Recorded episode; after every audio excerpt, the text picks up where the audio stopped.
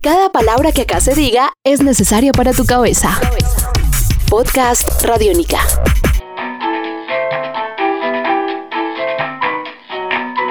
Esto es Simone Dice y seguimos con la segunda parte de esta charla que tuvimos con Connie Camelo. Bienvenidos. Tanto pensar en ti, no duermo nada, siempre me ¿Y qué tipo de discursos crees que proporciona, digamos, el mundo femenino que son necesarios? Ya como aterrizando eso que acabas de, de plantear. Pues yo siento que sin duda el amor es un, es un tema, pues los hombres también todos hablamos de amor. Hay una cuestión, digamos, de, de un amor como lo vimos las mujeres que es distinto. Puede ser un poco más dramático, no digo que no, como somos las mujeres, pero mm, también hay otros discursos, digamos, am- yo soy una persona muy activista y muy política y poco a poco he ido como componiendo sobre estos temas, pero nunca desde un lugar como de denuncia como lo puede hacer Calle 13 o algo así, sino que mi sentir es desde otro lugar. Yo sí siento que tiene que haber un despertar de la feminidad en el mundo que es mucho más incluyente, que es mucho más solidaria, que es mucho más tolerante, más amorosa, ¿no? Más, más em, enfermera de este mundo que está tan adolorido. Y pienso que poco a poco vamos a empezar a oír más discursos de estos. Esto es en mi caso, sin duda alguna, hay, a- a- no sé, personajes como Mía, ¿sabes? Que, que, que sí son directas, o como por ejemplo Liana, que también tienen discursos, unas letteristas impresionantes, pero pues yo sí siento que cada vez necesitamos hablar más de esas cosas y lo vamos a em- empezar a hacer. Yo pienso que poco a poco vamos a ir superando el discurso eh, emocional para meternos en temas que también nos competen como sociedad. ¿no?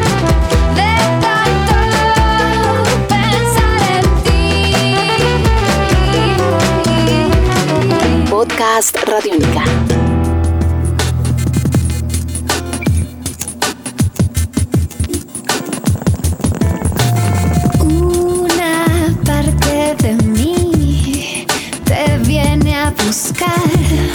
Y en esa mm, autogestión, que finalmente es la autogestión creativa, pero empresarial, ¿cómo ha sido moverse en el mundo de la música? Es dificilísimo.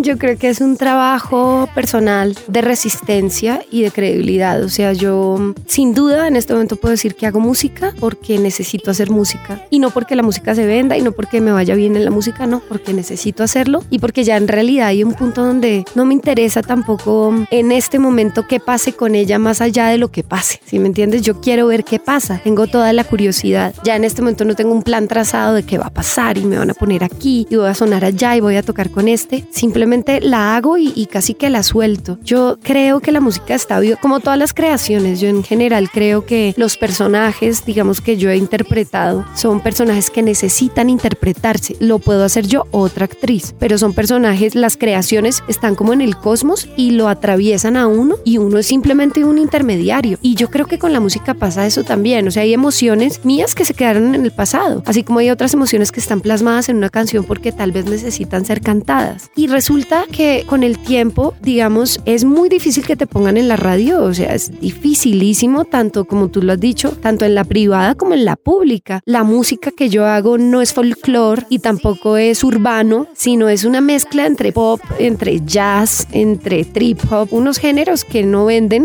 y que, y que no están nada más asociados con lo cultural colombiano. Entonces siento que, que si bien es difícil, eh, hay una cosa interior que se debe llamar ímpetu, ¿sabes? Como voluntad de poder, dirían los filósofos. Y eso es una cosa que te lleva a hacer lo que tienes que hacer, más allá de los resultados. Y siento que desde que me liberé de eso, con Leona estaba todavía muy ansiosa y quería que pasaran tantas cosas y pasaron cosas increíbles. Eh, con de tanto pensar en ti pensé que iban a pasar lo mismo y resulta que, que por cuestiones técnicas y logísticas no pasó lo mismo. Y eso siento que también me liberó mucho, como que ahora cuando oigo tu mismo aire y la oigo, o sea, la primera vez, la primera emisora donde la puse y donde me invitaron a estrenarla fue Radiónica, pues apenas me senté eh, ya con los chicos y me pongo los audífonos y empieza a sonar la canción, o sea, cerré los ojos y dije, este es un sonido que yo quería lograr y lo logré.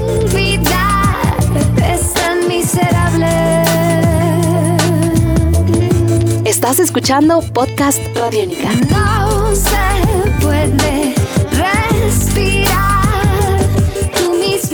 Esto es ya toda la satisfacción, ya lo que pase, que a la gente le guste, que la otra la canta, que este no la puso, que este le pareció terrible, eso ya no me pertenece. Esta canción es original de Naif, la compuse hace 10 años más o menos, cuando ya Naif se estaba terminando, así que no alcanzó a quedar grabada en ninguna parte. Yo paso por muchos procesos, ¿no? En estos últimos, yo, yo realmente cuando se acabó Naif, yo pensé que no iba a hacer más música. Dije, bueno, ya, ya, ya roqué un rato, ya canté ya. Y con los años me di cuenta que seguía componiendo canciones y que en momentos dolorosos y que en momentos muy felices componía canciones. Y de pronto en el 2010, cuando me voy a Londres unos seis meses, ahí fue que empecé como ya en esa soledad a, a escoger las canciones que tenía, mirar lo que tenía y pues ya tenía más de 15 canciones. Dije, bueno, no, yo creo que tal vez llegó el momento de hacer un disco y de pensar que sí quiero seguir haciendo música. Eh, entonces, en estos últimos cinco años, pues han pasado muchas cosas. Yo llegué con mis canciones debajo del brazo. Eh, se las mostré a varios productores, la mayoría pues me dijeron que no. Eh,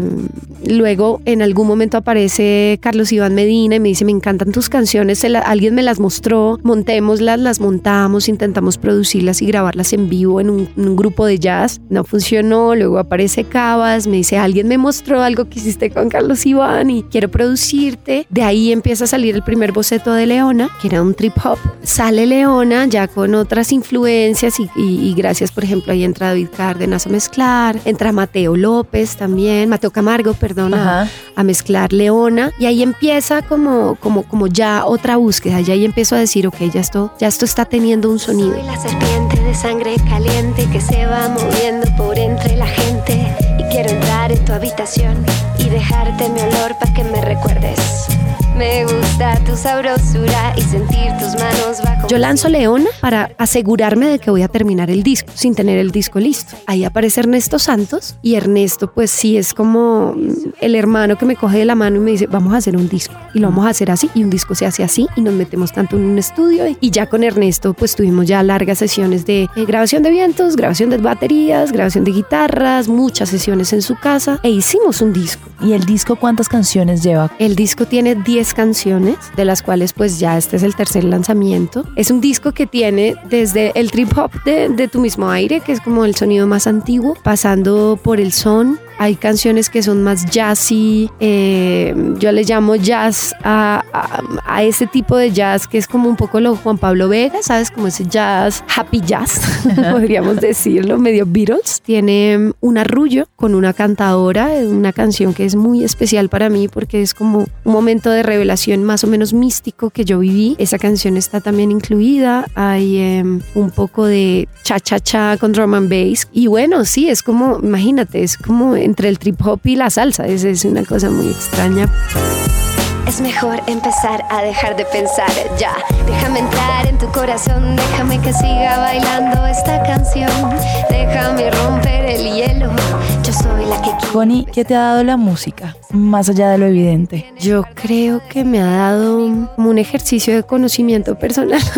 parece, parece vendiendo un libro de autoayuda. Pero sin duda, o sea, la música sana, sana el alma en momentos muy dolorosos de mi vida, de, de mucha soledad y depresión, de verdad, puedo decir. O sea, hay canciones que se compusieron en depresiones y que en esas depresiones una vez empezaba a componer una canción, al otro día cuando existía ese mismo dolor y se cantaba la canción, de pronto todo cobraba sentido. Y cuando ya se terminaba una canción y ya no había dolor y ya había una canción, era como una alquimia, ¿sabes? Como convertir el dolor en arte, es una cosa muy poderosa. Yo cuando era chiquita yo le decía a mi mamá, madre, yo quiero ser cantante y actriz. Y mi mamá me decía, lo que tú quieras. Creo que esa frase siempre me llenó de fe, ¿sabes? Como me convencí de que era posible todo. El, el universo está ahí esperando que uno, lo, que uno lo use y ser usados, ¿no? Por él. Entonces, nada, simplemente desear, pedir y confiar.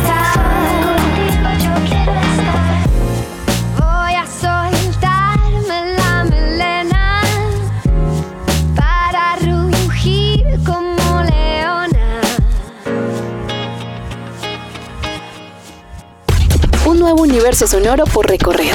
Podcast Radio Única.